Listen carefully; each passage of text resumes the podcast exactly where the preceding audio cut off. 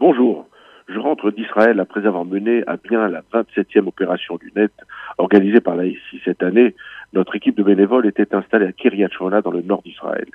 Ce sont plus de 3700 personnes qui se sont vues offrir les lunettes dont ils avaient tant besoin.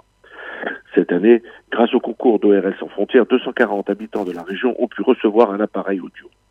Cette opération est un moment intense de solidarité et de fraternité. Elle répond concrètement à des besoins essentiels, voir et entendre.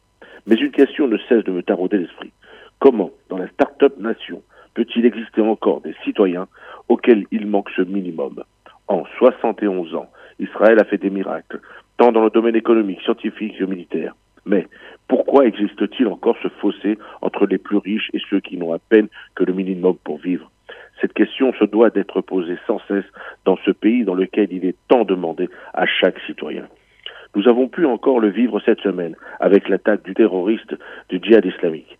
Plus de 450 roquettes ont été tirées par ces criminels depuis Gaza sur la population civile du pays. Des tirs dont le seul objectif était de tuer des civils israéliens. Là encore, le miracle, le génie israélien ont réussi à intercepter 90% des tirs et grâce à Dieu, nous n'avons à déplorer aucune victime. Mais dans ces zones du sud frappées une fois de plus par des terroristes islamiques, population qui depuis longtemps montre son courage et sa ténacité. Mais cette population est depuis trop longtemps abandonnée économiquement.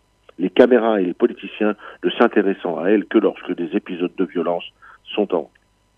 Aux frontières, nombreux sont les jeunes soldats de ces unités combattantes issus de familles en difficulté économique. Ces familles que nous rencontrons, nous, depuis près de 30 ans lors de nos actions humanitaires. Nous leur devons tous plus de solidarité et de partage. Le futur gouvernement devra vraiment prendre ce sujet au sérieux. La lumière qui brille et protège Israël doit éclairer tous ses citoyens et tous en poursuivant son ascension économique indispensable et vitale.